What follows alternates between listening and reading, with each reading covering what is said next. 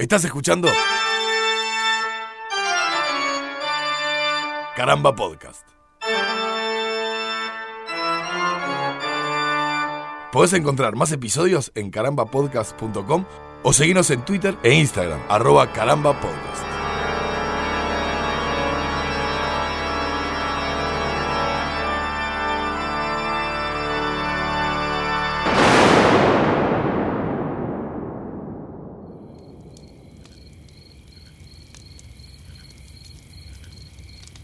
Son las festividades sino una forma de que los pueblos se expresen, se dejen llevar y celebren los distintos elementos que constituyen sus culturas? Las festividades, excusas del capitalismo que, escudado en las tradiciones, te mete versos para venderte porquerías que no necesitas.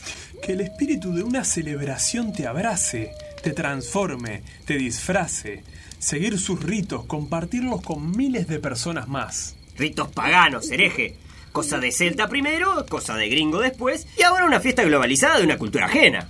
Interactuar con los vecinos compartiendo el entusiasmo por la celebración, todos disfrazados y meta a comer porquerías que nos pican los dientes. Nada de dulce o truco. No pienso dejar que ningún guacho me venga a joder con sus travesuras de ningún tipo. Respeten mi derecho a ser un viejo amargo. Hasta el Grinch lo trataban bien.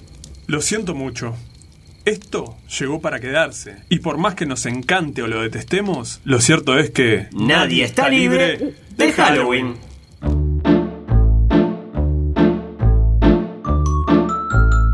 Y Halloween nos convoca, Nico, dulce o truco. Truco. Bueno, sí, está bien. Yo creo que creo que los dos preferimos. Pero nos toca hablar de Halloween. Bienvenidos a este especial de Nadie está libre, en el cual el Halloween, bueno, nada, nos guste o no nos guste, como decíamos en, la frase con la que comenzamos, eh, ya es parte de, nuestra cultura, de esta, en este mundo globalizado, lo que Choronga quiera echarle. Eh, la realidad es que forma parte de nuestra no sé, de, de, nuestra idiosincrasia claramente no, pero es una festividad que se coló en nuestra cultura claramente, piche. Sí, perdón, Ale, que no te estoy dando mucha bola porque no encuentro los caramelos. Trajo unos caramelos para compartir acá por si venían gurises al estudio. No, piche, pero, pero no esto, sé dónde... esto lo estamos grabando antes. Esto no, no, no, no va a, no, no, no es Halloween todavía. Va, va, ¿No los viste? No, va a salir en unos días. Deja la mochilita, mi amor. Deja, deja la mochilita. Ahí va. Eran unos caramelos así de miel. Ahí va. ¿Estuviste viendo eh, alguna cosa de la, de la historia de Halloween, Piche? Sinceramente, no. Pero leí mucho Asterix de chico y... No, co co conozco... Vamos, no quiero recurrir a la Wikipedia ni a, ni a tarea de Rincón del Vago y eso, uh -huh. pero tengo entendido que es una, cele una celebración muy antigua. Muy antigua. Muy antigua, que estuvo como en pausa disfrazada durante mucho tiempo y que bueno, si vamos un poco al caso las grandes festividades eh, occidentales todas tienen orígenes compartidos, ¿no? Sabemos que la Navidad es una celebración pagana del, del, del equinoccio o uh -huh. el otro, el solsticio, el solsticio de... ¿hmm? Sí, del de, de, de, unicornio. ¿No? Sí. Sabemos de lo que hablo. Que es con... Sí. Y que son cosas que de última tienen una relación con el sol y las mareas y las cosechas y demás. Pero el Halloween, supongo que tendrá que ver con la cosecha de calabaza. Y, eh, en realidad, ¿no? en realidad no. En realidad lo que tiene tiene un poco más que ver con eh, era, era, una fiesta celta que se hacía hace un montón de tiempo, en la cual sí tenía algún vínculo con los espíritus y los muertos y, y demás. Pero por lo que estuve, por lo que estuve bichando y por, por lo menos por lo que recuerdo, además de, de, de haber visto sobre sobre Halloween, eh, es más como como una, una, una tradición más parecida quizás a, a, a cómo ve la muerte el, el, el, la cultura mexicana, ¿no? Es decir, es más una, una celebración honrando a los muertos que claro. una cosa más lubre o, o, o, lo que sea. Lo que pasa es que ahí había... Re, re, eh, esto, esto no está chequeado, o sea, no es que no esté chequeado, es que no, no, se menciona mucho lado, pero parece que había sacrificios humanos de por medio en la tradición celta.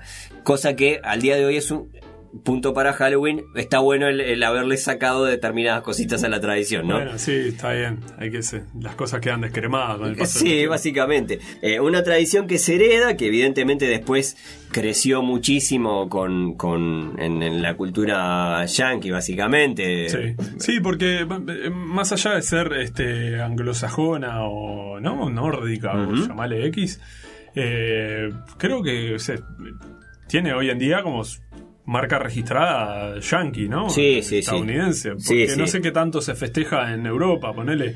Claro. Como acá, capaz pero no sé qué tan arraigado. Quizás conserve más de las tradiciones ancestrales y no tanto esta cuestión de, de, disfrazar la casa y el jardín, decorar todo. Ah, yo no creo, ¿eh? y salir a pedir caramelo. Yo, yo creo que no creo que quede hoy en día mucho de la tradición, o sea, evidentemente sin los rituales, pero, pero más allá de los rituales, eh, de, los sacrificios, quiero decir, no creo que quede mucho de, eh, de, de, de cosa de ritual tradicional que se mantiene en el tiempo ni nada por el estilo.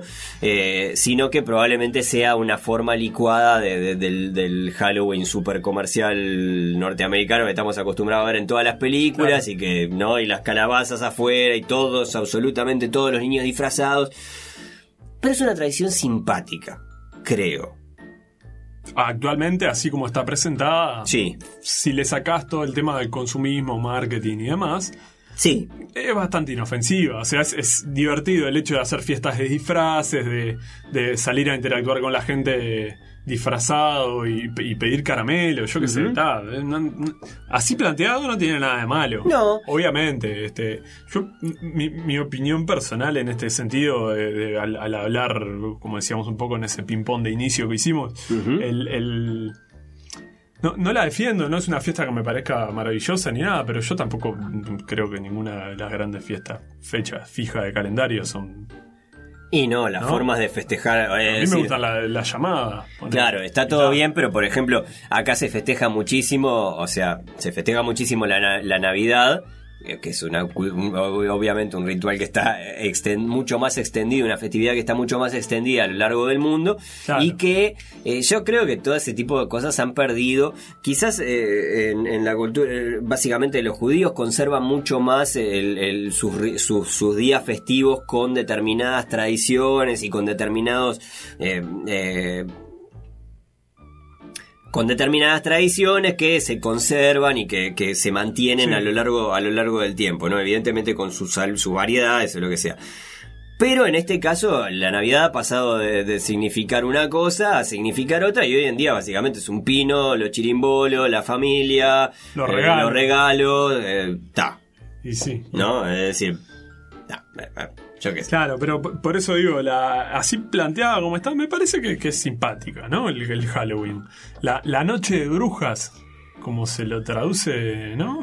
sí. Generalmente. Sí. Eh, yo, si mal no recuerdo, el inicio de, Drácula de Bram Stoker, la novela, ¿no?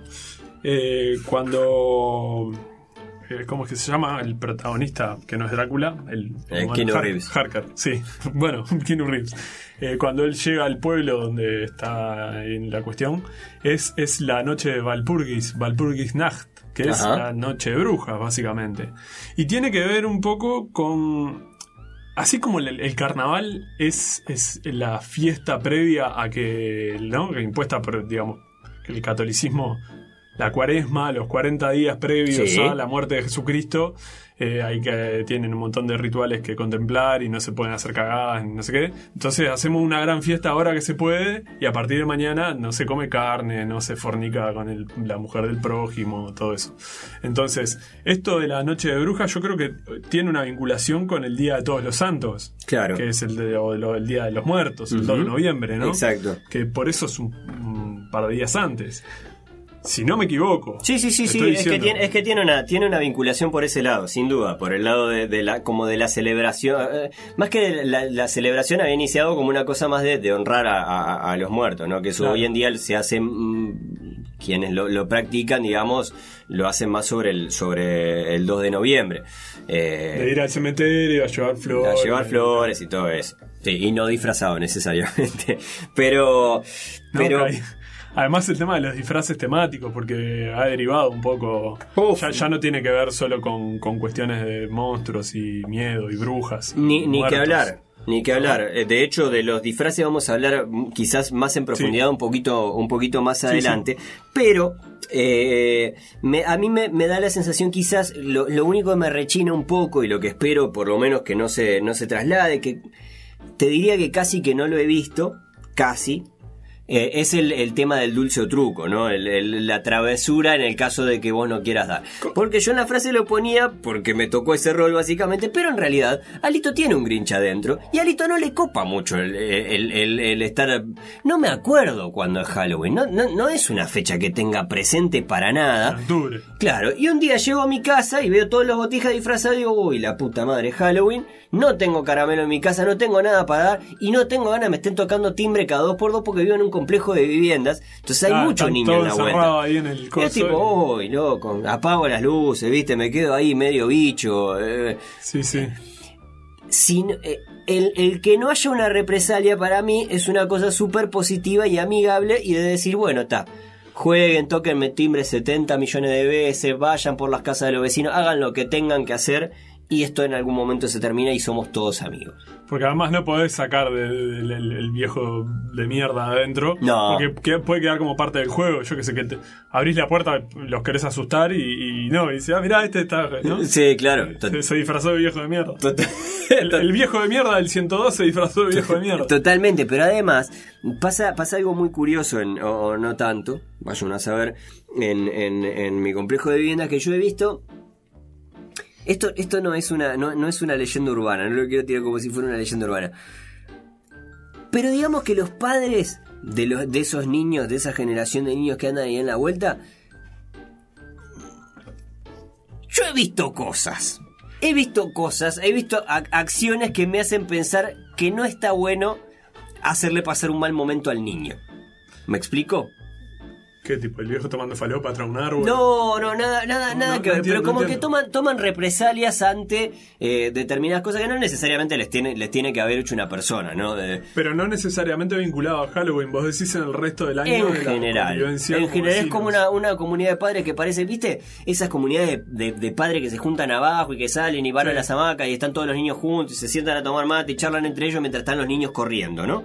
Bueno, básicamente eso, pero con un lado un poquito más oscuro con respecto a, eh, yo qué sé, no sé, en algún momento había un, había un perro en, el complejo que se metió al complejo de, de, viviendas, un perro divino, divino, hermoso, y aparte de que hermoso, divino, por, porque de los bichos más simpáticos que he visto en mi eh, vida. Un perro, sí.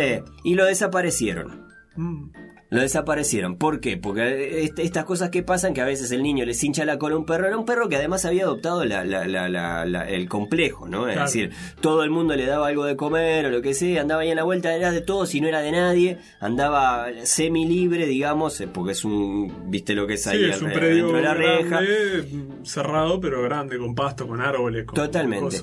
Y de un día para el otro desapareció, a mí me llamó la atención, pregunté, averigüé, no sé qué, y se lo habían llevado. Y se lo habían llevado por estas cosas que pasan a veces con los perros, que el niño viene, les hincha las orejas, les hincha el culo, les hincha el...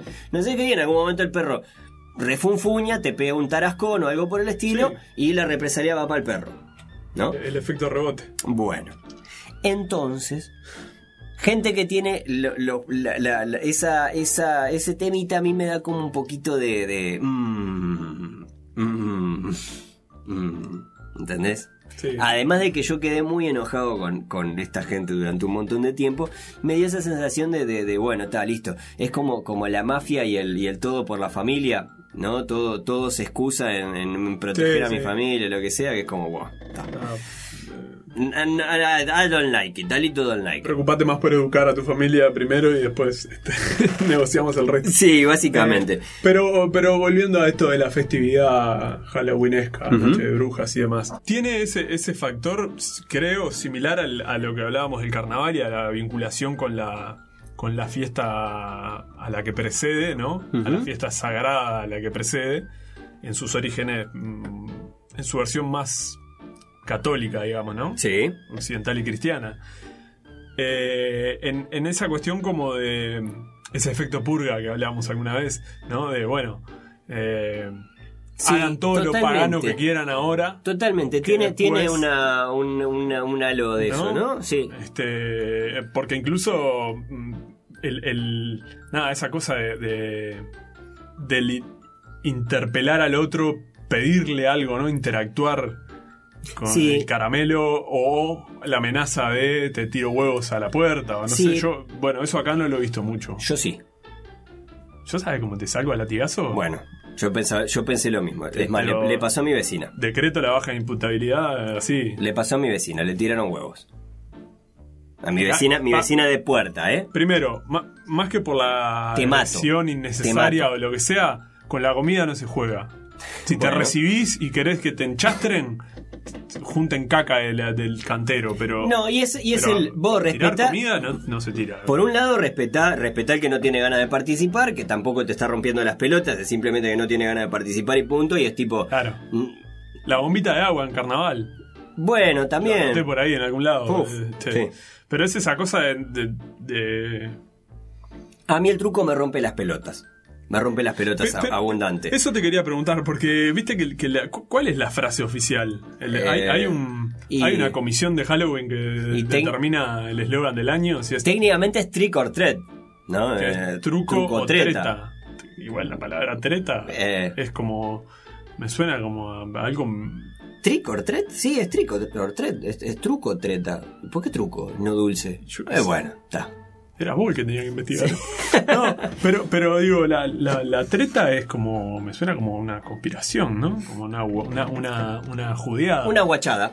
¿No? Una guachada. Sí, bueno, a la vecina le hicieron eso, le hicieron una guachada, le tiraron ahí algún huevo o algo por el estilo, aparte una señora, una señora grande, lo cual eh, motivó obviamente después el, el hecho de, el hecho de que, de que bueno, de que se conversara y se le dijera, se hablara con la comisión de los padres, los padres sicilianos, ¿no? Y Claro. le dijera, vos mira, está todo bien, jugamos a Halloween, que se disfracen todo lo que vos quieras, pero no le rompa la bola a los vecinos porque se, se corta acá.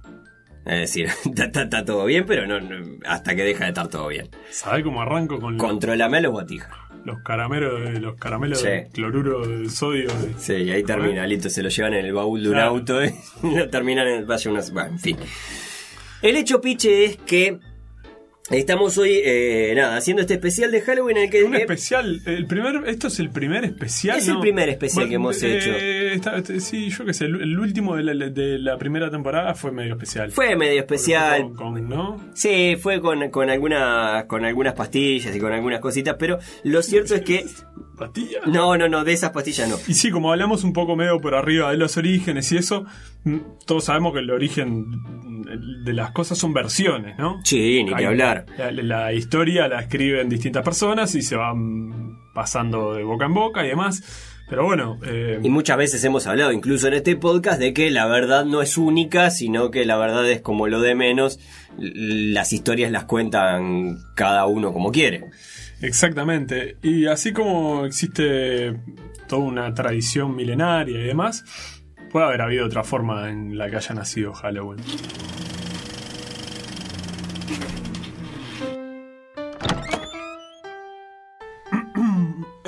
Adelante, em, caballeros. Bienvenidos a la Cámara Internacional de Comercio. Pasen por aquí, tomen asiento y comencemos con esta reunión. Bueno, muchas gracias, señor presidente. Trataremos de ser breves e ir al punto que nos convoca en esta ocasión. Ah, así me gusta, este, gente o bueno, lo que sea, directa para los negocios. Procedamos, ¿a qué debemos el honor de recibir tan peculiar comitiva? Eh, bueno, primero que nada, como abogado y vocero de esta comisión, me corresponde realizar las presentaciones formales. Yo soy el doctor Víctor Frankenstein, representante legal de la Sociedad Única de Seres Terroríficos Organizados, o la SUSTO. Mm, Una sigla muy adecuada, si se me permite la acotación. Eh, pero por favor, no, al contrario, eh, se agradece el reconocimiento. La verdad es que los Igors del Departamento de Difusión y Propaganda le pusieron mucho seso al asunto del acrónimo. Tendría que haber visto la cantidad de frascos con cerebros que llevaron para la lluvia de ideas. Los zombies se pensaron que había una degustación de conservas y se me armó un batifondo tremendo. Bueno, justamente a eso iba, compañero hombre lobo. Como le contaba, nuestra asociación tiene la misión de promover las relaciones entre humanos y aquellos seres sobrenaturales no muertos, brujas, demonios, zombies, vampiros, fantasmas, monstruos y desplazados sociales en general, buscando limpiar la mala imagen que siglos y siglos de supersticiones infundadas y mala publicidad, bueno, han dejado para esas criaturas. Mm, Sin dudas, vivimos tiempos de grandes cambios sociales, de inclusión y renovación de paradigmas. Mm, Sin ir más lejos, el otro día había una mujer leyendo. sí, claro. eh, La compañera momia dice que bueno, que eso son modas que se repiten cada 3000 y algo de años. Que en su juventud hasta ella misma supo leer sus buenos papiros. Pero permítame hacer las presentaciones formales de nuestra comitiva para poder proceder con el motivo de esa reunión. Adelante, pongamos manos y, bueno, patas a la obra. Ya ha conocido usted a la compañera momia Necrofitis Tercera que ostenta el cargo de tesorera de la asociación. Mucho gusto, señora. También hemos mencionado al hombre lobo, don Fido Perroni, nuestro secretario de Relaciones Públicas. Da- dale, dale la patita al señor. Dale, dale, dale la patita. La, la, la. Fido, Fido, dale la patita. ¡Ahí está! ¡Muy bien! Oh, qué educadito. Tome una galletita.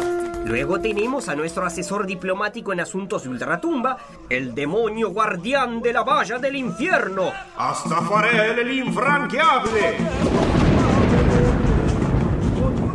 que por razones de trabajo se conectará a la reunión por teleconferencia mediante esta Ouija.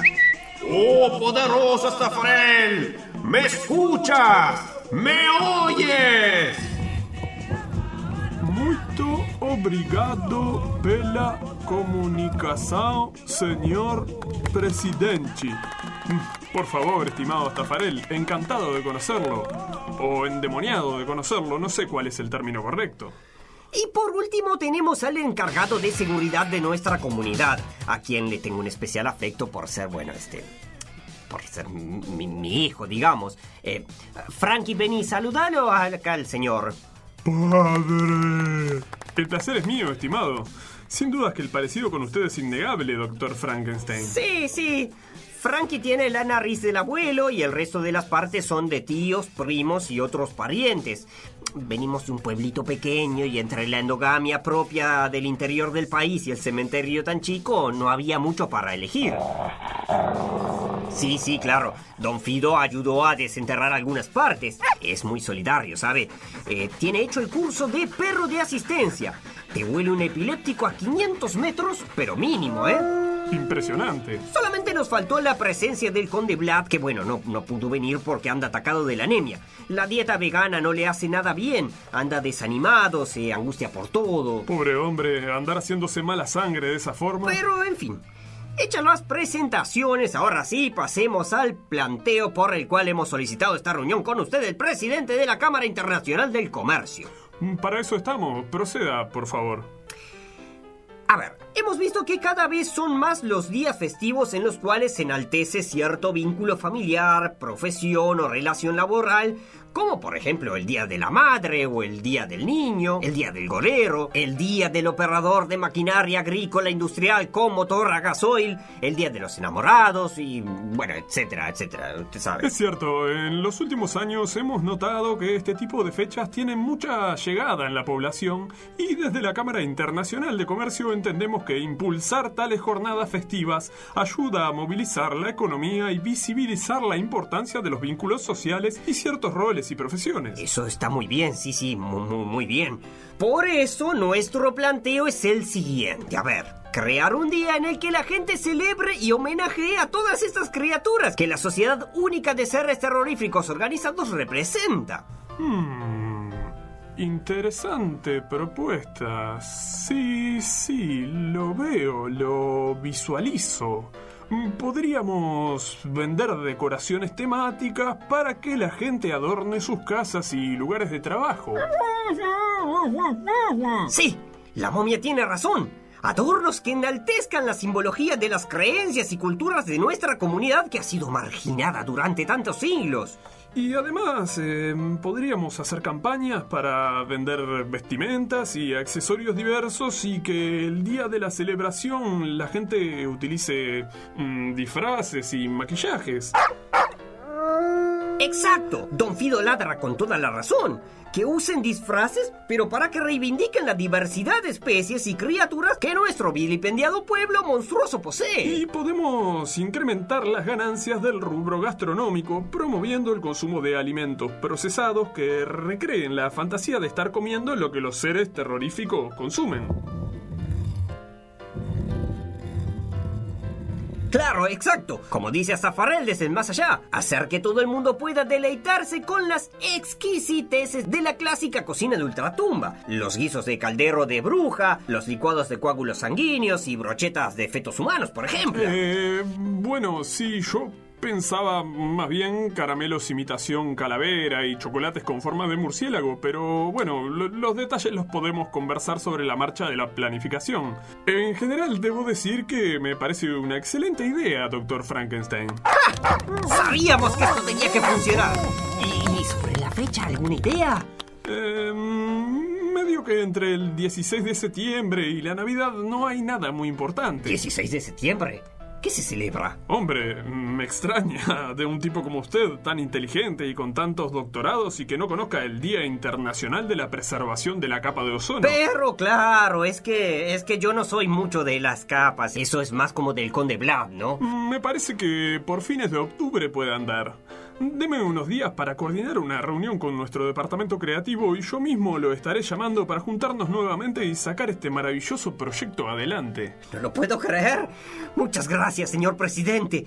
Nos retiramos entonces y seguimos en contacto. Gracias a ustedes, caballeros. Hasta pronto. No lo puedo creer. ¡Qué emoción! Todo salió mejor de lo que esperábamos. Padre. Sí, mijito, no hace falta que me lo digas. Tu viejo es un monstruo para los negocios. Y pensar que nos hemos criado con muchos de estos personajes clásicos de- de- del terror, Pichito, ¿eh? Todos. Sí. O casi todos. Sí, porque estos abarcan mucha, abarcan otro tipo de gener- abarcan más generaciones, yo creo, porque todavía no están, no- nunca, nunca perecieron, nunca vencieron. Por algo son clásicos los clásicos, Salito. Sí, por algo Eh, son clásicos Incluso, los clásicos. este, eh, eh, así como en algún momento cuando hablamos, hicimos el episodio de libros, hablamos de, de la habilidad de ciertas personas, como la, la creadora de Harry Potter, esta, Sí. eh, ¿cómo es? J.K. Rowling. Ahí va. J.K. Rowling. J.K. Rowling, que no sé, no sé qué es la J ni la Julio, Kevin, Rowling. Rowling. Y vos dirás, es mujer. Sí, Sí, bueno, pero, pero, se país, Julio, es otro país. otro dólar. En Alemania, Andrea es Andrés. ¿Viste? En Italia también. Este, entonces, eh, claro, la gente que supo agarrar en algún momento, porque los vampiros existen desde la de Grecia antigua, las, las Strigoi, las Strings, Sí. esas cosas, ¿no? Sí. Y han ido lobizón, ponele, el hombre lobo y todas esas cosas.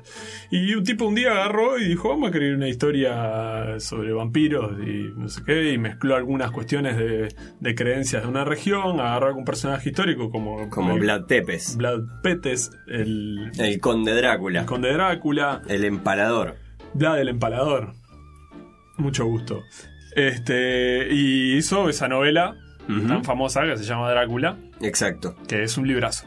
Sí. Y distinta a la historia de Frankenstein, por ejemplo, que es Sí. justamente es, es una es una novela fundacional de- del modernismo literario, o sea, Eh, Mary Shelley. Mary Shelley, que en- surge de una época en la que justamente el- el- la novedad era la electricidad. Ponele, hace poco hicieron, hay una película, no sé, eh, ¿cómo es? Aquella película de Spielberg de inteligencia artificial, ¿te acordás? Inteligencia artificial. Inteligencia artificial, que trabaja el niño de, El de, de gente muerta, Sí, I see dead people. eh, Harry Lee Oswald, sí. o algo así.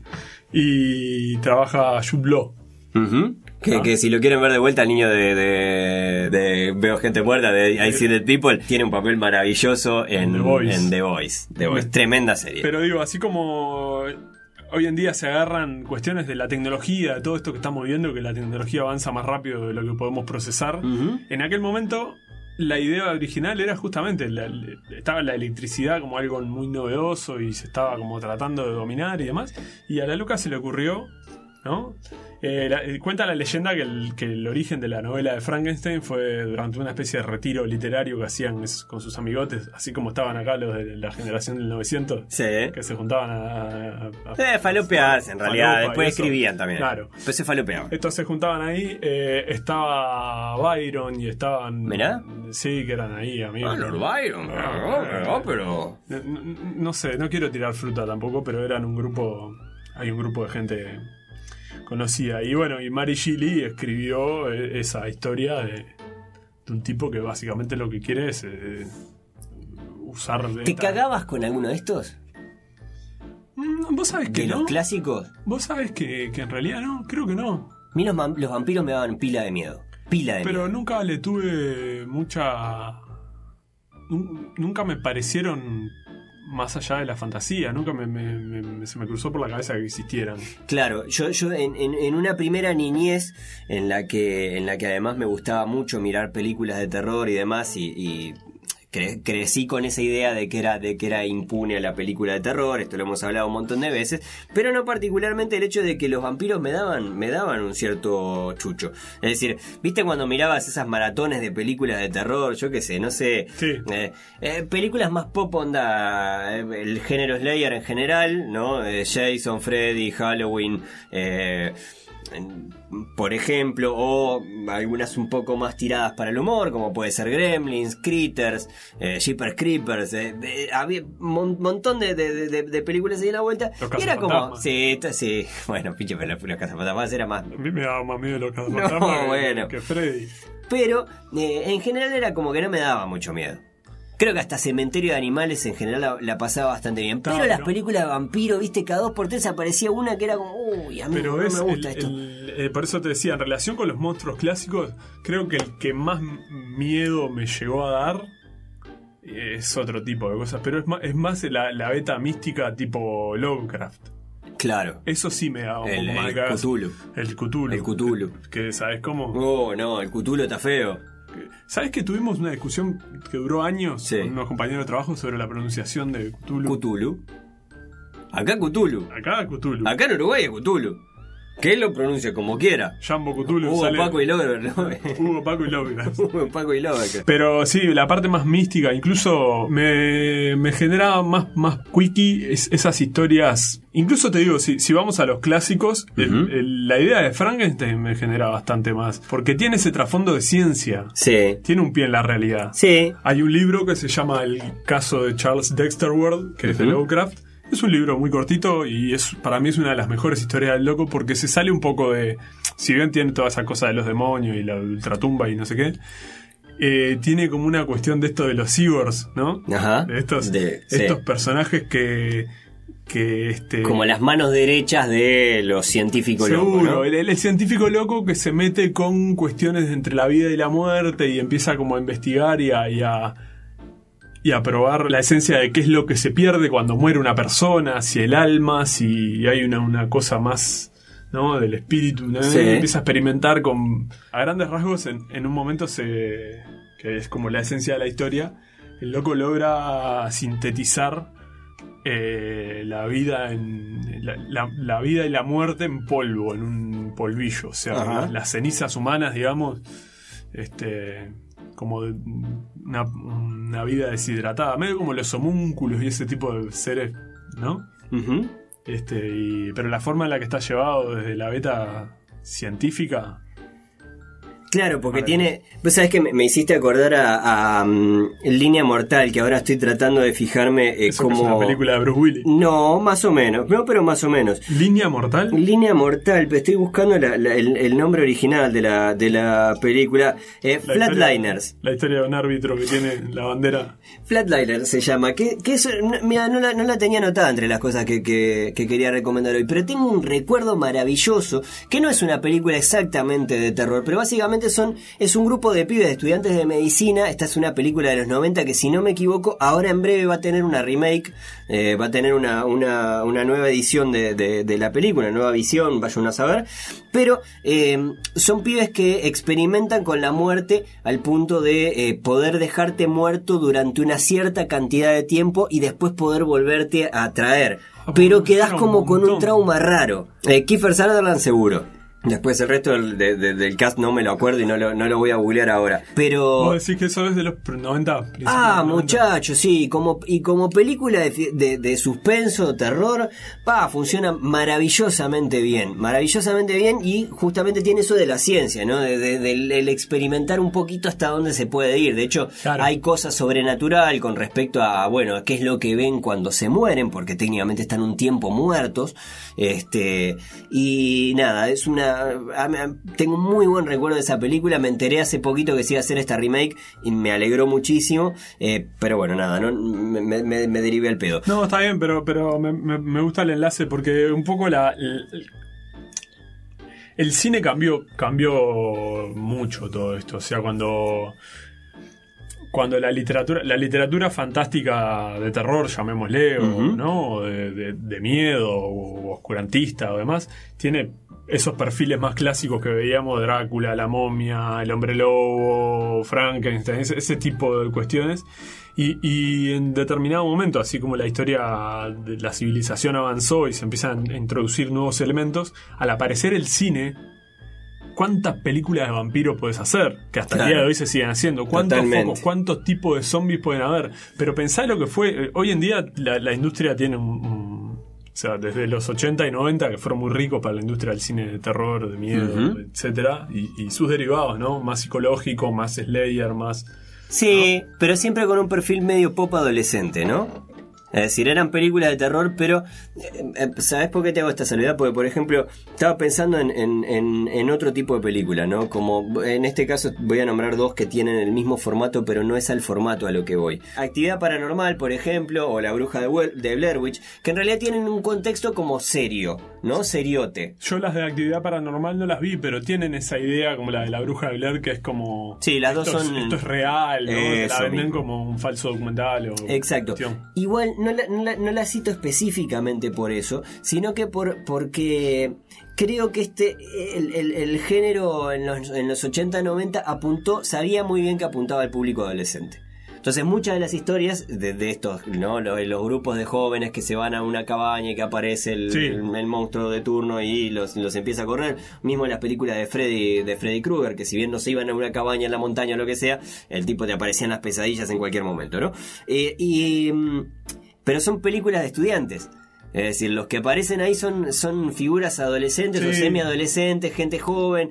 eh, se mezcla a veces algún desnudo, algún humo- alguna cosa de, de- de humor Oh. con violencia, pero es violencia eh, mirable, son sustos muy, muy, muy, muy naive, ¿no? Muy, muy ingenuos. Sí, en- No es eh, la- el extremo al que llevó películas como Hostel, ponele. Por ejemplo. O mismo el juego del miedo. O el juego, o el juego tienen- del miedo, sí, No, está las- bien. las- no sé, yo vi las dos primeras, creo que ya tiene como 20 años, pero esa cosa más gore, más. O eh, estaba ¿No? pensando, sí, está bien. eh, estaba pensando en la de. Hay, hay, no sé, una película española que no es, no, es- no es re, que es la de un 2, 3 toco la pared. No sé, el niño que se pone. ah, no sé, bueno, yo vi Rec, bueno, no sé. que son zombies también. Son, son- la- claro, Reques, Reques de zombies, lo que pasa es que no quería volver a caer en el género de la, de la cámara en mano, digamos, Claro. ¿no? Pero a, a lo que voy es que son, son, son películas como con otra seriedad en, la, en, en- en el cómo presentan la historia, ¿no? Las películas japonesas de terror, el- la, la llamada, el, Mm. el- eh, yo qué sé, son... Es serio, ¿viste? Es una cosa... Sí. Ta, es para asustarte, Bueno, ¿viste? pero, pero en ese sentido, ponele, yo no soy un gran admirador, pero Stephen King tiene un, un buen historial de historias de terror, Sí. miedo, este, o no, no sé exactamente. Cuyo, Carrie, eh, bueno, ni que hablar. Cuyo, Cuyo, Carrie, Carrie, Tito y Cabezón. Carly Moe, sí. Este, Este, pero. tres chiflados del terror. Eh, Qué idiota. pero también mirá el nombre que le pone. Cuyo la del perro, Cuyo la del perro, Carrie la de- que le, que le ensangrentan toda. Ahí va. la versión del exorcista. Eh, Y después está la del auto también. La del auto. está la- el auto maldito, el auto ¿Cómo es? maldito. Está- No, Sí, Christine. sí, creo que sí. Cristina o Clementine, no, no me acuerdo. No, Christine. Lucille. No, Christine. No, Lucille es la guitarra de. Eh, de- bueno, eh, Pennywise. eh, el payaso eh, It. It. Ahí va. ¿No? O sea, eh, eh, ah, Salem Slot. No me acuerdo si es de él. Que es yo de no- vampiros, yo pero- no, no soy para nada fanático de. No, de yo tampoco, pero. Pero tiene eso, que tiene siempre como una. Es muy verídico en muchas cosas, en, el, en la forma de plantearlo. Esto es una familia que se muda a un lugar donde hay un cementerio, ¿no? Se Claro. entierran al gato en un, arriba de un cementerio indio. Y puede pasar, Sí, puede pasar. sí. Eh, yo, yo estoy convencido de que no hay una maldición y que no va a revivir nada, pero Pero la gente eh, Sí, también estoy convencido de que no, si, si ahí hay una tierra sagrada de una cultura pretérita. a mí no deja- me da por... Ten- para- vivir a la gente. ¿Tenés películas de terror que, que, que vos decís? Porque justamente estaba queriendo como hacer esa pequeña separación. Para mí Halloween, por ejemplo, eh, quizás lo único positivo que me despierta es que me vienen, me vienen ganas de volver a ver las películas de, de- de- del género. ¿No? Y por las películas del género probablemente cada uno crezca con su Halloween y con su eh, videoteca, digamos, ¿no? Claro. Es decir, la mía básicamente tiene mucho de género Slayer, que creo que es el, el- el- el que más me entusiasma para mirar en esta fecha, ¿no? El que más me dan ganas de ver, películas de, de- de esas que nos mencionábamos recién, ¿no? Eh, La saga Halloween, la saga eh, Pesadilla, eh, que son Viernes 13. Sí.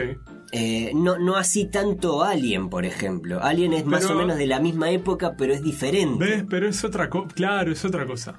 Yo qué sé, es. Porque. Es de- la primera película de Alien es una película excelente de terror. Es una Sí. excelente película de terror. Sí, te- tiene eso de, de que te asfixia un cacho. Sí, ¿No? e- es, muy jodida. pasajero. La- hace poco las reviví todas. Es muy jodida. Este, pero claro, pero no sé si clasifica, seguramente en, en- en los ciclos de cine de tipo Viernes 13 y eso que daban en el 4, te- alguien iba, alguien te la pasaban. Sí, claro. Te pasaban Depredador igual. Digo, pero no es necesariamente una película de ter- para para mí la Ah, yo te- ahí discrepo mucho contigo, Piche. Para mí la primera es una película de terror. el elemento de lo cotidiano, lo mismo que te decía recién de Stephen King, que tiene esa, esa habilidad de meterlo. Eh, o, o por lo menos de usarlo muy habitualmente en un escenario en el que todos podemos llegar a sentirnos identificados. Yo, Alien, no me veo en una nave espacial a la deriva en la galaxia de Andrómeda, ¿entendés? Sí, pero me cago en las patas. Me cago en las patas porque en cualquier lado que aparezca un bicho así me cago en las patas. Pero no me va a pasar estar en una nave. Claro, no te da como eso de- de- no me va a pasar estar en la, en la selva con los mercenarios yendo a, a buscar, a rescatar unos soldados. Claro, las de cabañas en el bosque tiene más como eso de, de- de fogón, y, eh, ¿no? Por más que Bueno, no lo hagan, va, ¿no? a El fogón voy. para contar historias sin Freddy. comer malda- malvaviscos. Para mí el Sí. peor era Freddy. de No, chico. Freddy es terrible. Freddy, Freddy Es- era terrible. de las me que cagaban las patas. Tiene como la. El, para mí tiene el balance justo de, de eso, lo- de lo verídico, lo posible y lo. Porque vos podés tener una pesadilla y despertarte con el cerebro tan confundido Claro. químicamente que no sabes dónde estás, no sabes si es verdad o no. Eh, no sabes si, si es que no puedes mover la pierna porque se te durmió dormido y soñaste que te la cortaban. Claro. Vos te despertaste y, y no puedes mover nunca más la pierna. Claro. ¿Eh? ¿Nunca te pasó de tener un calambre Sí. dormido y despertarte con la pierna dolorida o, o Que vos decides soñar con un calambre, por ejemplo, o soñar con soñar un que, golpe sí, o... que te muerde un tiburón en la pierna y, y Sí. ta, obviamente segura- seguramente la, la razón más lógica sea que estás teniendo un calambre y el cuerpo Claro, la- lo incorpora mente- al, al- al ta. sueño. Pero bueno, ahora que dije que te muerde un tiburón, las películas de tiburón son de terror. Ah, no. ¿Cuánta gente dejó de meterse Sí, al agua en los son, 80? son por- de terror, sí, técnicamente son de terror. la primera, por lo menos, o sea, la, la- la- la Mm. conocida, la, la- la- por la que se hizo conocida la, la saga, sí es de terror. ¿Cuántos ataques de tiburón hay al año en el mundo? Poco y nada. Cuatro, ponele. Poco no y sé. nada, es ridículo. Es ridículo. Es ridículo. Pero el miedo que te da meterte al agua y ver una aleta, Sí. ¿sabes lo que? Sí, Eh, pero nada, no sé, pe- pensaba, pensaba en eso, ¿no? Como hay, hay, yo creo que cada uno se va haciendo su, como probablemente ahora haya una generación poco posterior a la mía que eh, para, para ellos Halloween puede ser un poco más, eh, bueno, no sé, la saga de películas japonesas, ¿no? La, la época en la que la- los remakes de Eh, las películas japonesas como El Grito, La Argolla, Llamada, la, la Argolla, sí, ¿No? todas esas, este, En España le pusieron el timbre al de Ring. Bueno, Eh, bueno, eh, también la época de, de- de actividad paranormal y demás. Creo que de las últimas películas que vi de terror, eh, sacando quizás eh, el- el- La Purga, que sacando La Purga, que en realidad es como una película más de suspenso que te asusta, pero eh, de las últimas que vi, más, más, más como de- de- del género, me interesaron porque se, se basaban en, en, en incorporar un elemento nuevo, que es una película que transcurre toda en, en la pantalla de una persona que está teniendo una videollamada con seis personas con su grupo de, de amigos, cosa que capaz que antes causaba gracia. Esto no lo vi en época de pandemia Claro. porque la poronga iba a ver Sí, no, otra reunión de Zoom, una película, una reunión de Zoom. Soy el rey de los boludos. la vi antes. Pero me llamó mucho la atención cómo, cómo la, la película nunca salía de la pantalla. ¿Me explico? Era, era. Tenías todos los elementos ahí. Tenías cómo se veían las cámaras de los otros, tenías momentos en los que una cámara se podía apagar y una de las, de, de las otras cámaras pasaba a, primer, a primerísimo primer plano. Eh, tenías, bueno, todos los, los buscadores, redes sociales, todo eso que te va incorporando Sí. como cositas a la historia, ¿no? Básicamente era la historia de una piba que, que le habían hecho bullying o lo que sea y que se había muerto y que empezaba a escribirte desde el Facebook de, de- de- de- esa persona que ya no estaba. ¿no? Y me pareció... Ah, una, una como este, la posesión diabólica, pero de un elemento electrónico. Claro, eh, eh, antes, antes, bueno, a Chucky se le daba por, por poseer un Juguete, juguete, claro. bueno, a, a este, a esta posesión era una red social.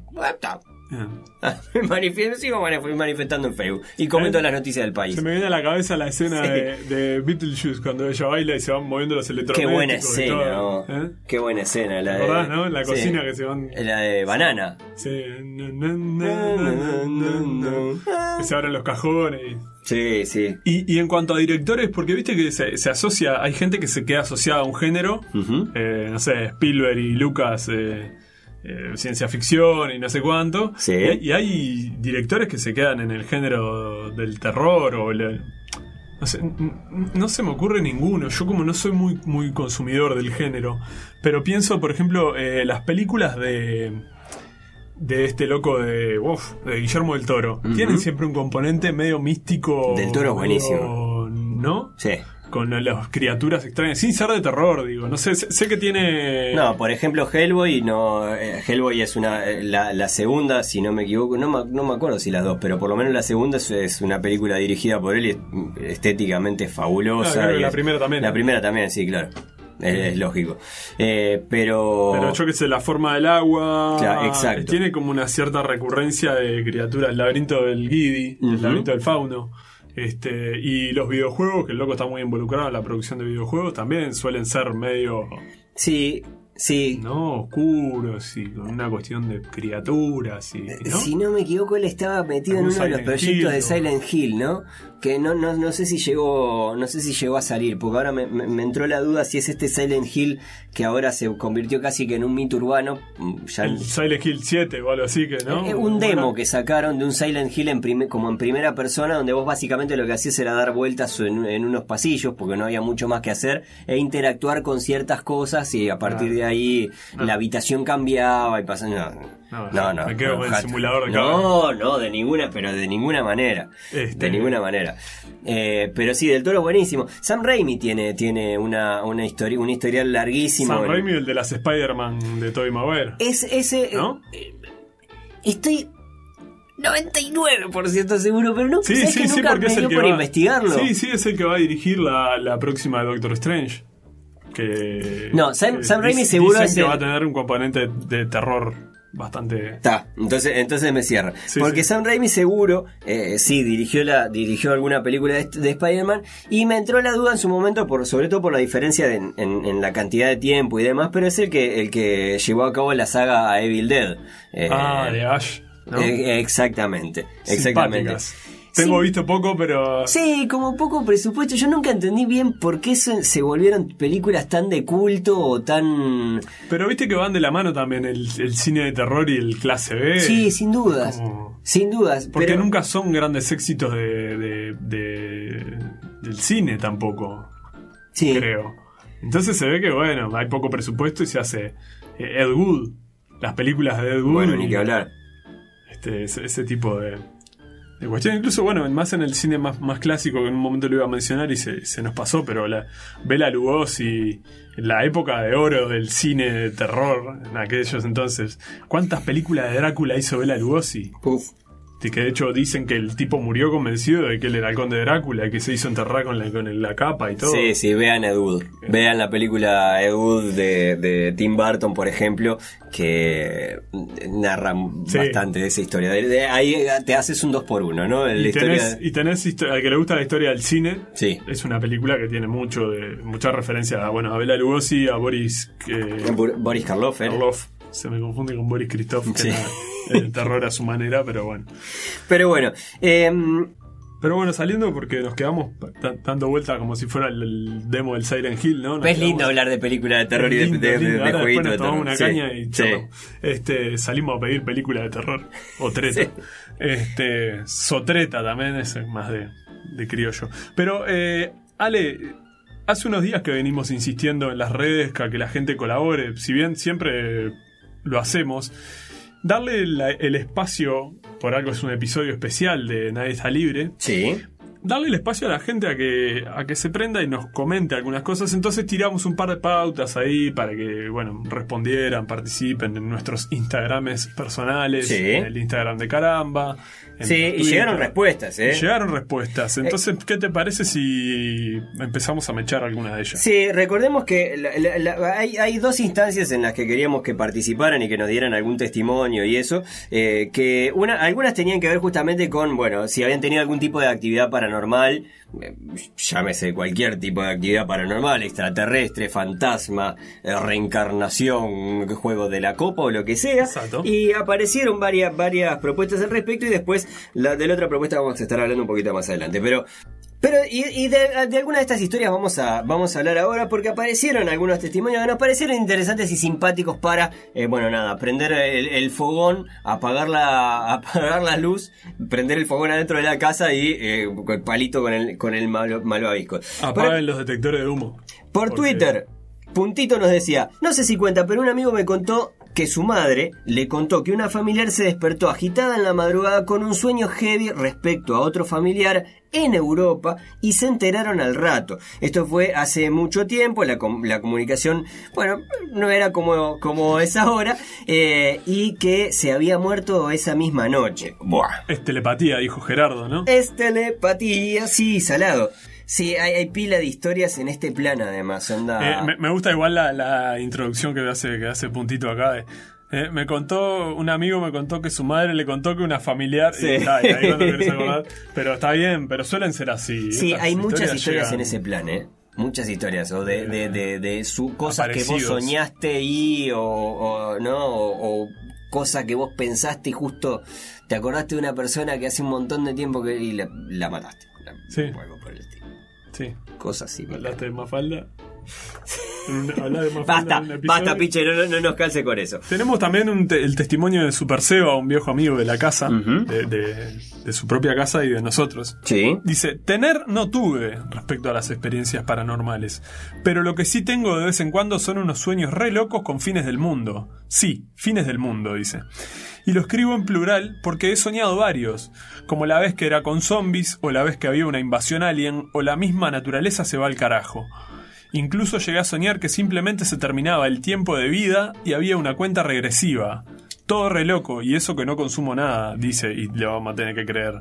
Mm, No creo que califique, pero es lo más terrorífico que viví. Hay muchísimas, muchísimas películas, por ejemplo, que reenganchan desde este punto. De tipos que sueñan una cosa, sueñan Bueno. con un determinado fin del mundo, por ejemplo, y a partir de ahí, ese fin del mundo que parecía una locura, que todo el mundo le dice, no, Juan Carlos, estás loco, estás soñando con una cosa que no puede ser, y el día que viene vienen los marcianos que vos soñaste. A mí, a mí los sueños, me- así como te decía, la parte con, con el vínculo más científico, yo- mi, mi costado más místico es con los sueños. Lo hablamos, hicimos todo un episodio, sí, creo sí. que fue el primero o el segundo. El fue- primero.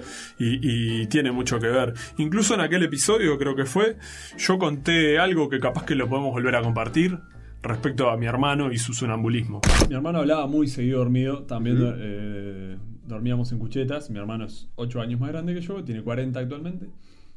Y no, no es paranormal, pero a veces cuando estabas dormido y escuchabas que alguien estaba conversando, porque él conversaba y explicaba y hacía gestos dormido, o sea, rozando el sonambulismo. Alguna vez se sentaba en la cama o algo, no, no- llegó a caminar y esas cosas, pero era casi sonambulismo. Y cuando sos niño te pegas un poco un cagazo, por Capaz más que, pase no. una vez por semana, Yo conviví con una sonámbula, muchacho, y me, me pegué flores de cagazo. está complicado. Entonces vos estás dormido ahí y de repente se arriba y dice, no, este, yo creo que, y, y susurra, ¿viste? Dice, yo creo que tenemos que, que quedarnos callados un rato y acercarnos despacio. Y está tramando algo, y vos, y vos te despertás escuchando eso. Y por más que lo conozcas a tu hermano, está- ¿no? Claro, guardás todos los cuchillos en un lugar, ¿no? Los escondés todos los Claro. cuchillos. O, o escuchás así como que viene hace rato y de repente te levantás ya, ya siendo un poquito más grande, en las últimas épocas que compartimos cuarto, que yo ya tenía 10 y- eh, 16, 17 años, este, de, de padre, y a ver en qué está, y me levanto y lo veo sentado. Ahí ya teníamos un cuarto cada uno, pero era un entrepiso, que es como la extensión Sí. de la cucheta, ¿no? Él dormía en el cuarto de arriba, y yo me asomaba por la escalera y lo miraba y él estaba sentado en la cama gesticulando y como gesticulando estaba joder. sentado en un bar, ¿entendés? Porque gesticulaba que, con las manos y hablaba, y de repente hacía un silencio para escuchar al otro y, y agarraba un vaso del aire y tomaba. Entonces era, era como bolichero. Pero claro, vos decís, ah, capaz que. Capaz que está hablando con un fantasma. Es un- buenísimo. porque muchas veces en los sueños también te visita gente muerta y Claro. cosas así. Entonces, Daniel en Twitter nos decía, cuando era chico y me quedaba en la casa de mi abuelo, una noche vaya a saber a qué hora, supongo que a la madrugada, me despierto y se prendieron varias luces. Esto es, cuarto, comedor, baño. No sé si fue la ingenuidad de la infancia, pero las apagué una a una. Eh, mi abuela dormía todo esto muy, muy tranquila. Quiero agregar que todo esto pasó dos veces en el transcurso de un año y que en la casa de mi abuela había fallecido mi abuelo por causas naturales unos años antes. Rarísimo, nos dice Daniela que le mandamos un, un abrazo grande. Eh, el mundo ultratumba, eh, ¿verdad? Ay, muchacho, déjate joder. No me gustan esas historias. Me dan un, sogaca terrible. Eh, claro, y estas cosas como, como de, de, de, de- de casa embrujada. La casa embrujada es un clásico. Ah, muchacho. Y, de, y además las historias en particular de, de, de, de- de, bueno, llámese de fantasmas, entidades y todo ese tipo de cosas, creo que son las que me generan al día de hoy más cagazo con respecto a los monstruos, ¿no? Los monstruos es una cosa que medio que la sobrellevas o lo que sea. Pero el tema apariciones, fantasmas y todo ese tipo de cosas, ah, yo te diría que todavía me, me me hacen fruncir un poquito, ¿eh? Eh, Me hiciste acordar Lelutier cuando dice, ¿no? En el consejo de la, de la gallinita, cuando dice que el niño ¿no? Eh, no le hable de brujas, de monstruos, no sé qué. Llegado el caso, háblele de cosas más reales, ¿no? Sí. Un lobo, una araña, una buena Sí, víbora. totalmente.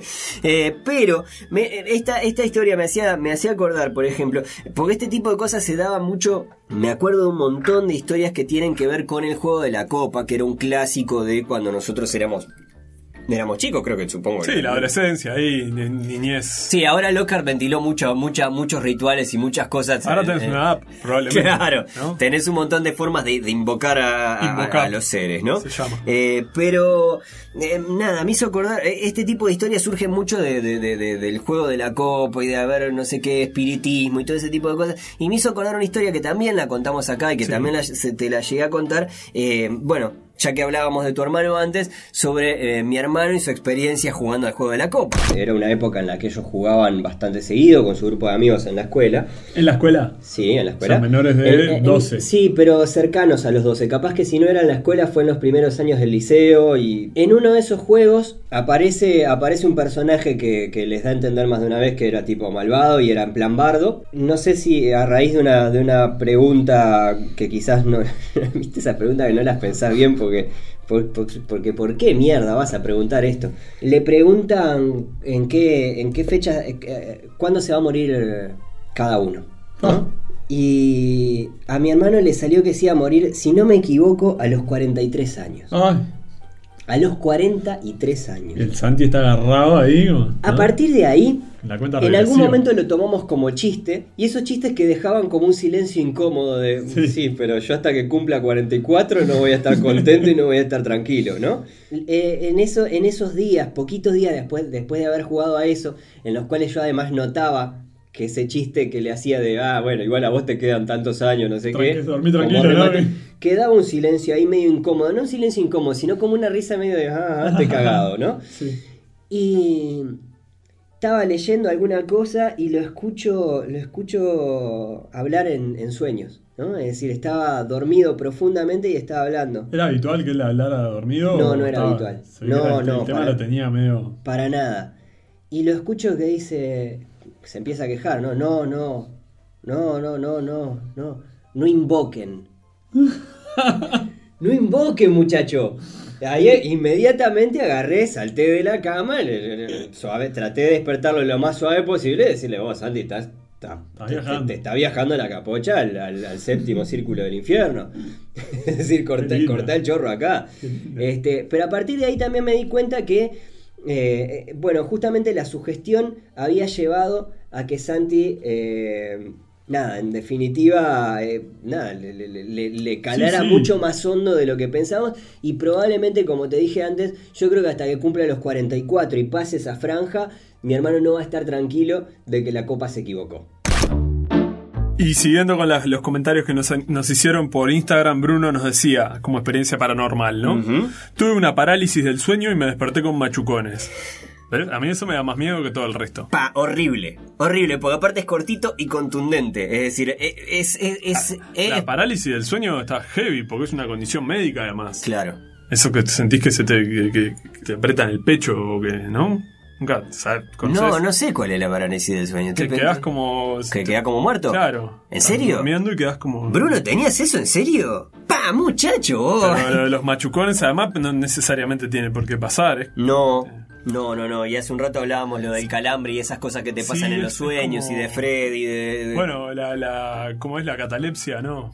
Sí, la- claro. Es que yo la tenía como la catalepsia. del entierro prematuro de Claro, que antes pasaba muchísimo, eh, que, que, que bueno, que había gente que parecía muerte, eh, parece que está muerto. Y a partir de ahí se supone que los velorios se extendieron un poco más, como Sí, para ver, el cajón. para asegurarte que esté muerto, muerto. Eh, Para, para asegurarse que alguien está muerto, muerto, de verdad, eh, cosquillas en los testículos. No, eh. Bueno, ¿Te imaginas trabajar de cosquillador de testículo? Permítame, señora, ¿no? Y llega el colorado de CSI, ¿no? Y se levanta Se los lentes. ¿Están seguros que, que el oxiso es tal? saca una pluma, ¿no? saca una pluma del bolsillo. Este, Eh, no, pero, pero claro, es, es hoy en día con la ciencia médica avanzada y demás hay aparatos para saberlo, pero antes de repente le tomás el pulso y no, no se lo percibís o... Sí. No, no, no, está jodido. Eh, bueno, presencia de ángeles a los pies de la, de la cama o a mi lado mientras duermo. Esto nos decía eh, María también vía Instagram. Eh, Es, a mí, más allá de, de que sea este. El ángel es una, una buena presencia, ¿no? Es una figura no, no, positiva. no. Para A mí una, da- una presencia es una presencia. a mí me da como cagazo. Estoy No, no. durmiendo y, y Mandame un mensaje de texto, no sé. Ángel, mandame un WhatsApp o algo por el estilo, no me vengas a andar jodiendo parándote al lado de la cama. Además, No, no, no. flor de creep el Ángel. Estás como loco. Y después Laura, también por Instagram, nos decía, una vez vi una silueta en el agua del río Solís Grande. No sé si fui yo, la silueta o el vino del Jauri. El, el- el Jauri era un almacén de, de allá de Jauri donde nosotros en la adolescencia comprábamos eh, vino poderoso. Ajá. Este, pero sí, sí, de- es más, creo que esta historia la he escuchado más de una oportunidad en las, en las juntadas de amigos de Jaure. Sí. Son de esas, de esas historias recurrentes que decíamos. Este, el monstruo del lagonés que teníamos, ¿no? El monstruo del Solís Grande. ¿Quién no tuvo un monstruo? Después algunos otros eh, comentarios, por ejemplo, le tengo pánico a los enanos. Ah. Eh, Mariana, eh, no sé si califica o no. Cintia le tiene miedo Ah. a las arañas, pero... eh, Sí, bueno, no, sí, las arañas. esto, no, no, no, esta no. Ah, Ah, eso, esto pero las fobias son reales, las fobias existen, ¿no? Y lo de los enanos, además la- la- el cine de terror no ha hecho mucho a favor, ¿te acordás del Leprechaun? El mismísimo en, en Instagram nos decía, durante un tiempo veía siluetas negras tipo humanoides, pero como estiradas o distorsionadas en mi casa, las veía como de costado y cuando me giraba desaparecían. Cabe destacar que en esa época tenía el pelo largo y el problema desapareció cuando me lo corté, pero los sustos me los llevé igual. Y me, me hizo acordar a, a- a- a- en, algún otro momento, esto no, no vamos a, recurrir al audio en este caso, pero eh, cuando, cuando estaba con problemas de sueño y trabajaba en el call center que veía gente que pasaba atrás mío. ¿no? Eh, Claro. Alguien me dijo después que eso eh, tenía que ver con experiencias, ay, no me acuerdo cómo se llama, pero como una especie de, de, experiencia sensorial extraña, ¿no? Yo Eh, le diría manía persecutoria, pero Sí, bueno. yo, yo le, le llamé básicamente me estoy volviendo loco, por favor déjeme, de- déjeme laburar en un horario normal. Bueno, así que 200 de mozzarella y 200 de salame, ¿algo más? Bueno, que tenga buena tarde, vecino. Eh, señora, ¿qué le doy? Epa, estaba yo antes, valor. Nene, qué vocecita. Tenés que largar el pucho que te está arruinando. Eh, perdona, Guri, es que no te había visto. ¿Qué, qué, decime qué vas a llevar. Dame 150 de mortadela y. Pará, yo, yo a vos te conozco. 150 de mortadela, dale, ya te corto. Vos sos Freddy.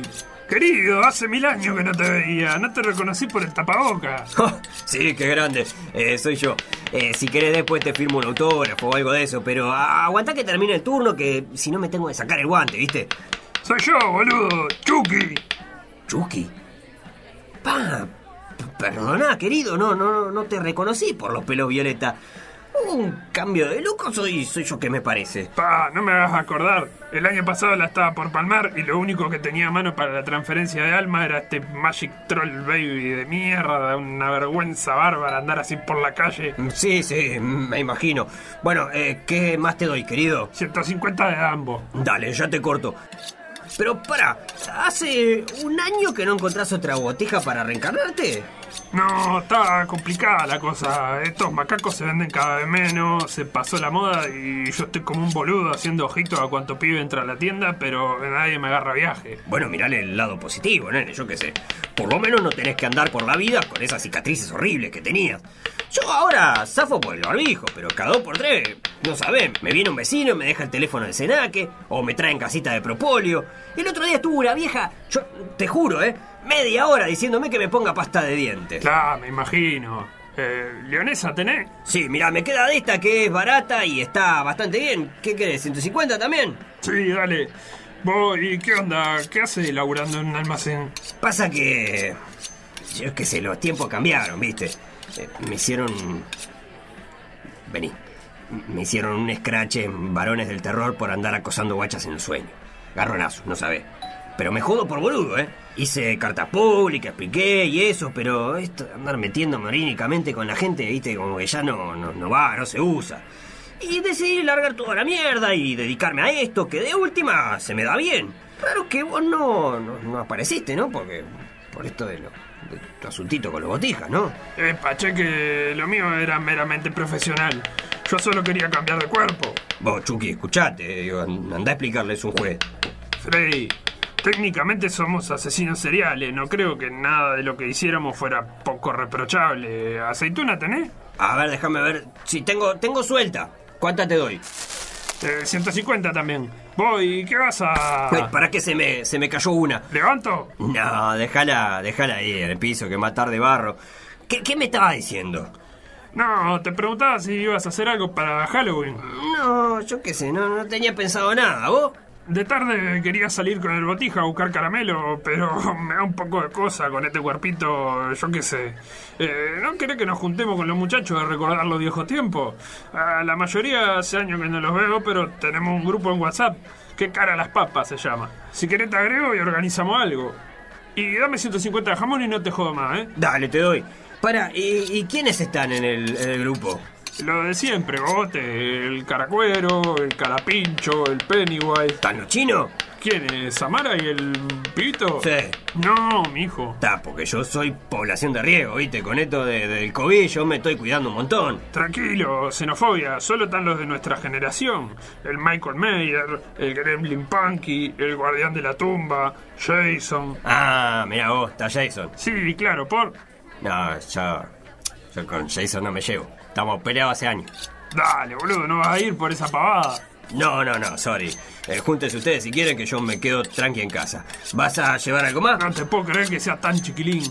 Vos, pensalo y cualquier cosa me avisas. Dame un abrazo que me tengo que ir. Bueno, loquito, un gustazo verte vos. Eh, ¡Ay, la concha de la Barbie! ay, la puta madre, otra vez. Ay, ay, ay. Ta, ta, ta, ta. Ya pasó, gri- gri- grita bajito, nene, que me van a echar a la mierda. Me tajaste toda la espalda, Freddy. Uy, uy, loquito, perdón, es que. Es que me olvidé de sacarme el guante, por eso no tengo gato. Para, no, no grites, en serio. Te, te- te traigo una curita, ¿querés? Se me están saliendo los pulmoncitos. Busca algo para hacer la transferencia, rápido. Eh, y algo, y algo como, como que. O sea, to- todo esto es del patrón, no sé, no, no, no quiero que me rajen, ¿viste? Ah, está, deja. Siempre el mismo inútil. Ah, a ver. Bambala, dame el poder, te lo suplico. Nene, deja eso. Debo marciano, Está llena de tierra, deja eso quieto. Sacuas el tiempo de muerte. No, no, no seas asqueroso. Mortis mané de no quiere me brochet. Deja esa aceituna quieta. Endelie por tu hacer tambalá.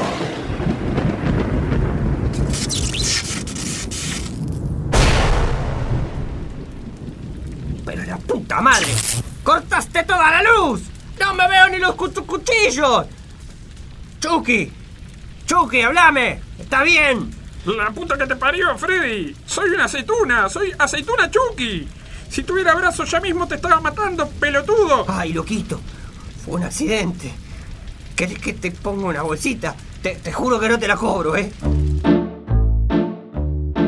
Qué grande Ricky Morty, cómo ha aprendido, ¿no? Se, se cuela en todos lados. Se cuela en todos y, lados. y, de hecho Ricky Morty tiene un capítulo que parodian a Freddy. Sí, ¿Te es buenísimo. Es, muy bueno. maravilloso. De los sueños dentro de los sueños dentro de los sueños. y, y la cultura pop se recicla un montón, tanto con, con, con lo que ya existe dentro de la propia cultura pop, Sí. como de los monstruos clásicos, las mitologías clásicas y demás. Y no creo que no podemos dejar de hacer una mención, por lo menos medio rápida, a, a mundos culturales como los cómics. Sí. Ya hemos hablado de libros, hemos hablado de películas, pero los cómics, la música propiamente, las bueno, las series animadas y demás.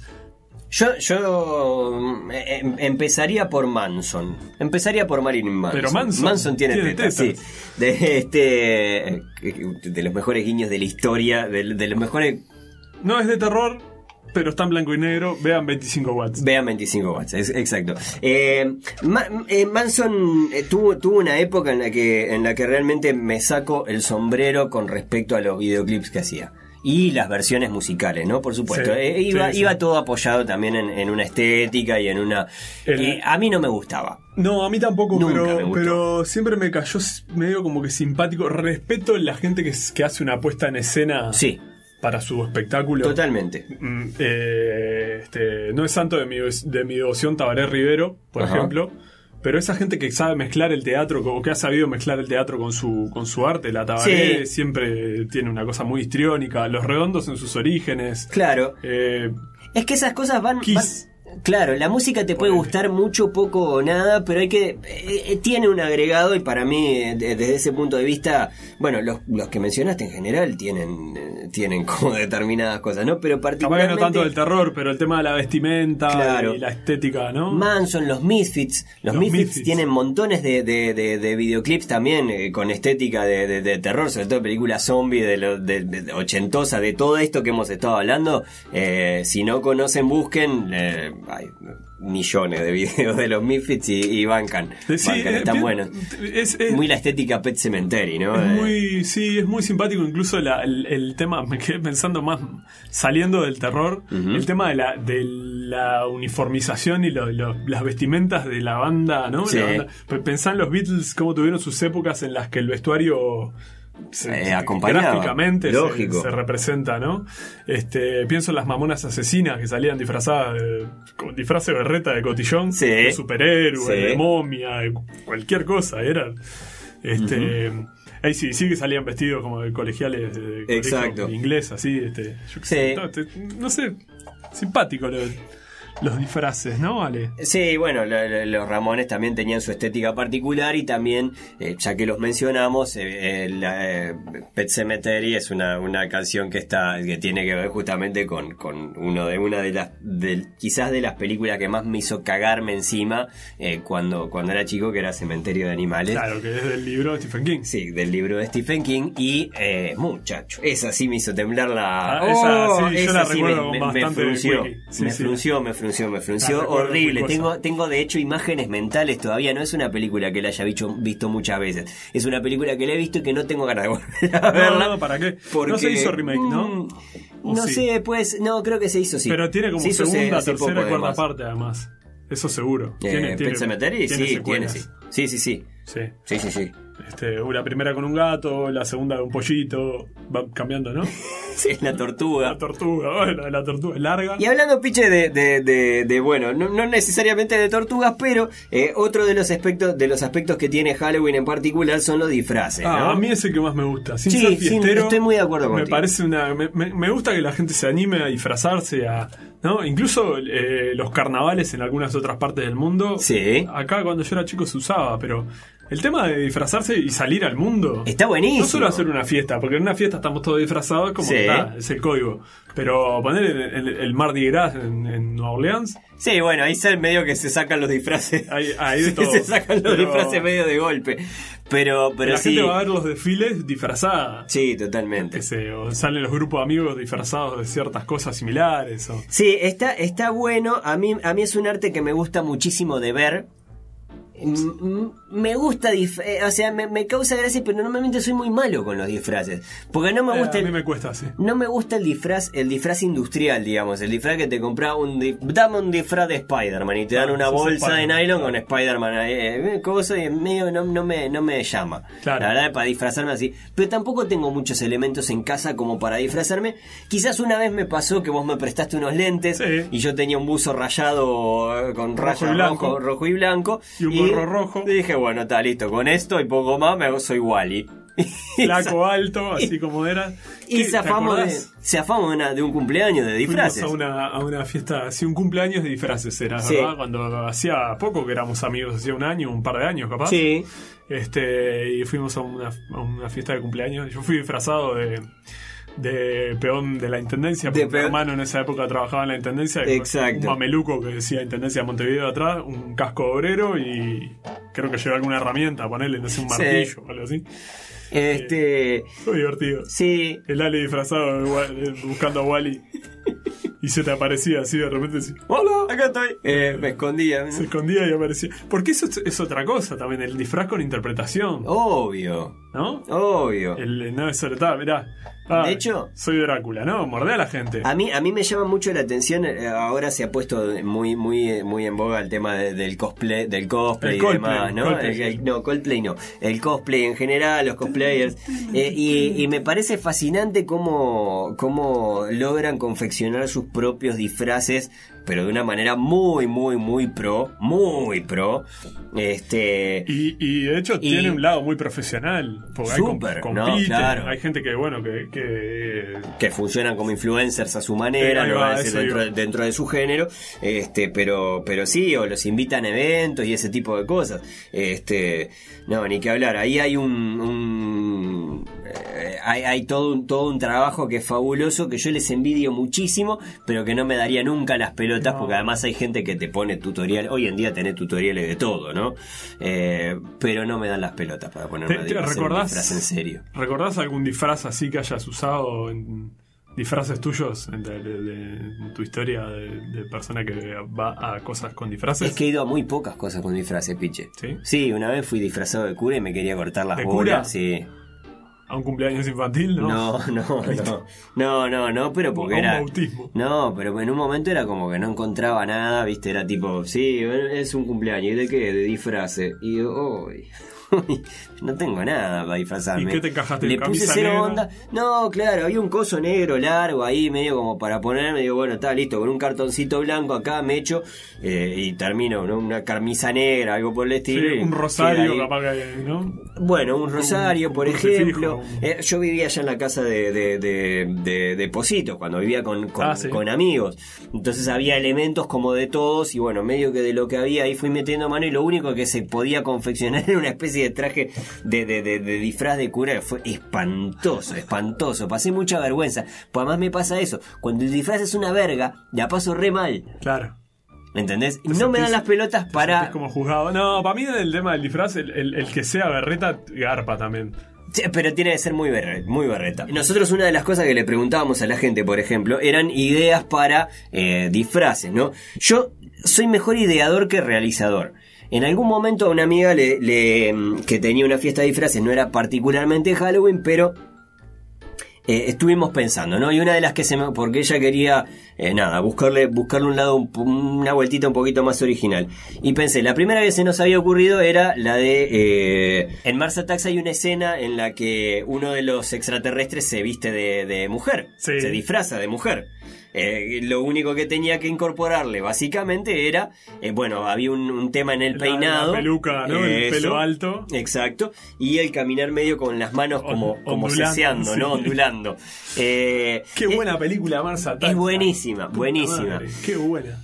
Ese era, ese era un, un plan A y después el plan B que fue el que terminó el que terminó llevando a cabo y que mm, la verdad lo llevó a cabo magistralmente fue el de la capi no me acuerdo cómo se llama la doncella americana si no me equivoco la de la la de la garrapata Ah, la- una de las villanas, ¿no? La- no una de las de era como la mujer maravilla Ah, eh, eh, sí. que, que, no en ese en ese mundo de superhéroes era como la mujer Pero no maravilla acuerdo, pero era era como eh, tenía como el patriotismo y a la vez era eh, ¿no? Eh, eh, el elemento patriota como el Capitán América Sí. como, como la Mujer Maravilla y a la vez este de, de- de- era, era una mucama Eh, y ese, ese disfraz resultó resultó una, una maravilla pero le preguntamos a la gente eh, disfraces originales y hay un par que llegaron que, que están, están bastante bien. Tenemos al Pollote, que por Instagram nos decía que yo, yo soy, soy testigo de esto.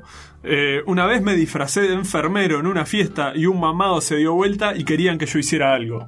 O sea, estaba- la gente estaba tan metida en el momento Sí. que lo vieron disfrazado de enfermero y querían que lo atendiera. Claro. El juramento pollocrático. Eh, el pollo, sí.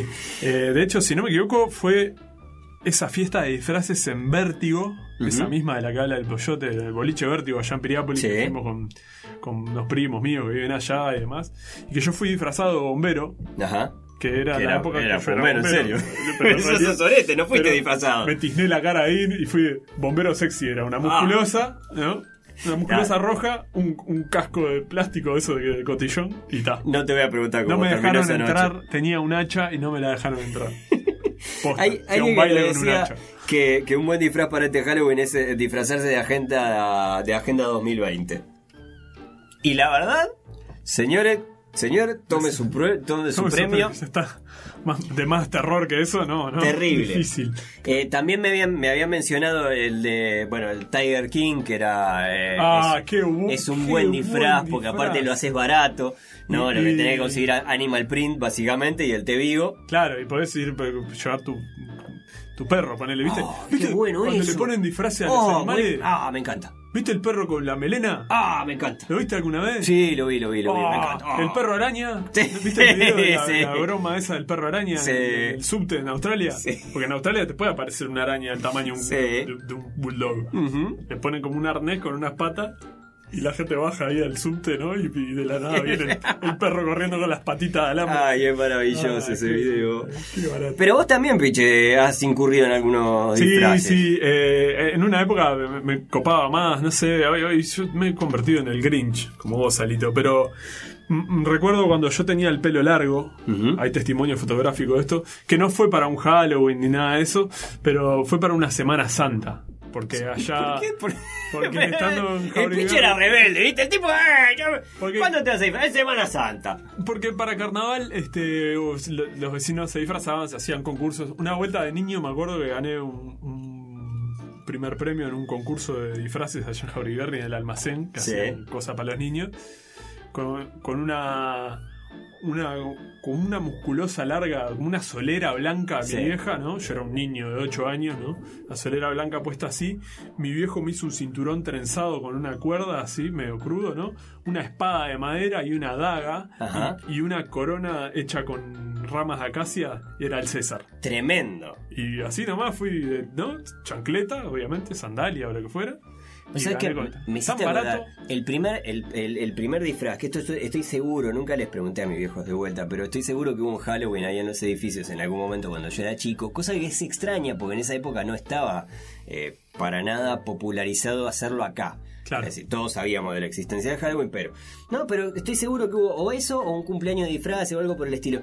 Y que, que claro, que agarramos lo que teníamos en la vuelta. Yo tenía una careta de esas de Massinger, onda careta de plástico Sí, blando, la ¿no? La, la que vendían en carnaval. Con un elástico atrás. Sí, y básicamente los, mi, mi una hija de puta, Lo solucionó con una sábana blanca con dos agujeritos y la careta de Massinger arriba. Era el fantasma, El fantasma de Massinger, Era claro. una cosa escandalosamente Pero los horrible. japoneses te hacen una saga de película Sí, con, fantasma, claro. esa idea, ¿sabes lo que? Claro. Este, no, pero la de Semana Santa que te iba a contar, yo tenía el pelo largo y barba en esa época. Ah. Pelo largo, pasando los hombros. Sí. ¿Te acordás las fotos? ¿Las viste? Sí. Te conté la historia. Sí. Entonces me puse una sábana blanca así, puesta medio como por arriba, medio, ¿no? Suelta así. Y salí a, a pasear, ¿no? Me- por, por el barrio, me- diciendo a los vecinos, era igual a Jesucristo. Entonces iba, y, iban mis amigos alrededor mío con ramas así de, de acacia. bueno. agitándome y cantando, oh, sana, Je-". era Jesu, Jesupiche Superstar. Y era muy gracioso porque los vecinos se cagaban de risa. Y te- yo qué sé, ¿no? Íbamos tomando vino nosotros, convidando vino a los vecinos y, y le, hacía- y le hacía tipo como cuando hace el papa con la mano así en Sí. el aire. Dios, eh, yo te bendigo, vecino. eh", y todo el mundo gritaba de los fondos de las casas, ¿viste? En fin. Y hablando de disfraces, Piche, y de gente que se disfraza, así como, como tu, tu desfile por, por, por Jaure debe haber sido de las cosas más simpáticas y divertidas de, de, de, de- ese verano de ese, en, en el balneario, eh, también hay gente que se le ocurre disfrazar, disfrazarse y hacer eh, bromas pesadas, Pudrirla, ¿no? digamos. Y pudrir, salir a pudrirla. Y eh, en, en uno de los, de los capítulos de Nadie está libre, recordábamos la historia de el pitufo Enrique, del payaso aquel que salió a, a- a asustar gente en, en Durazno. Sí, similares. Eh, eh, historias similares. Una nota que me llamó mucho la atención, esto salió el viernes en Montevideo Portal, lo leí, leí el titular y de hecho no me interesa mucho más que el titular, que decía, La Llorona apareció en un pueblo argentino y la agarraron a tiros. Las autoridades de la, locales, de la localidad están preocupadas por repetidos incidentes que podrían terminar en tragedia. Y esto refiere básicamente, me, me hizo acordar al, al- ¿Te acordás el payaso asesino de Durazno que tuvo que Sí. salir a pedir perdón? Sí, sí, sí. sí. Que, que era un tipo que se vestía... en- Que se puso a copiar una moda chota que en Estados Unidos, no sé, en Alabama o en algún lugar esos. que los tipos se vestían de payaso y, Se escondían detrás de un árbol al lado de la ruta, ¿eh? y salían a correrte con un hacha o con una motosierra y no sé qué. Y yo pensaba, loco, con lo paranormal no se jode, bien No, agarrado a tiro. no, no, claro. hace, hace un tiempo hablamos acá, en, en- no en este podcast, sino en, Yo Tengo el Poder. De lo, yo, yo estaba muy disgustado, hasta cierto punto, con el, el Spider-Man que había agarrado a. ¿no? El tipo que se había.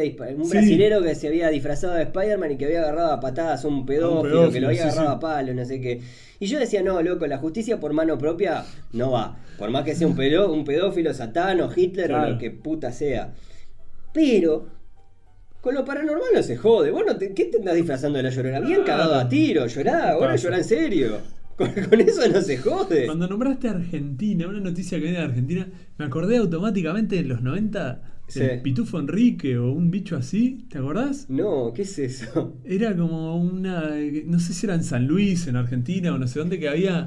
Pitufo andaba. Enrique. Sí, te juro que Sí. esto. Pu- Pueden googlear y buscar exactamente, pero era como que la, había una localidad en, en Argentina, no sé dónde, que aparecía, andaba como un duendecito. Noche. Hay videos del duendecito y todo. ¿Cómo hay gente para todo, no, Alejandro? Qué cosa terrible, vos.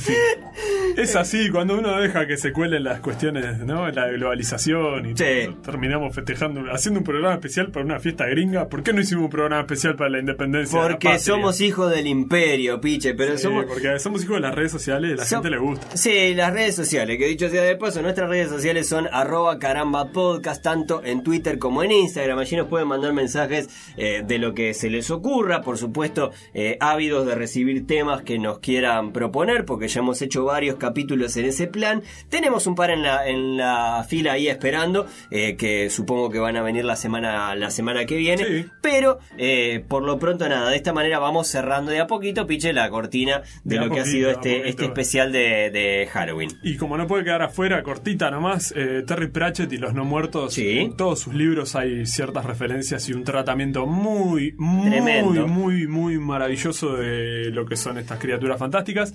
Porque en todos los capítulos tenemos que mencionar al viejo, es nuestro, Eh, por- es nuestro cameo de Stan Lee. Sí, Y justamente, como en todos los capítulos lo mencionamos, si quieren buscar el cameo de Terry Pratchett en los capítulos de Nadie está libre, tienen cincuenta y pico de episodios. ujú.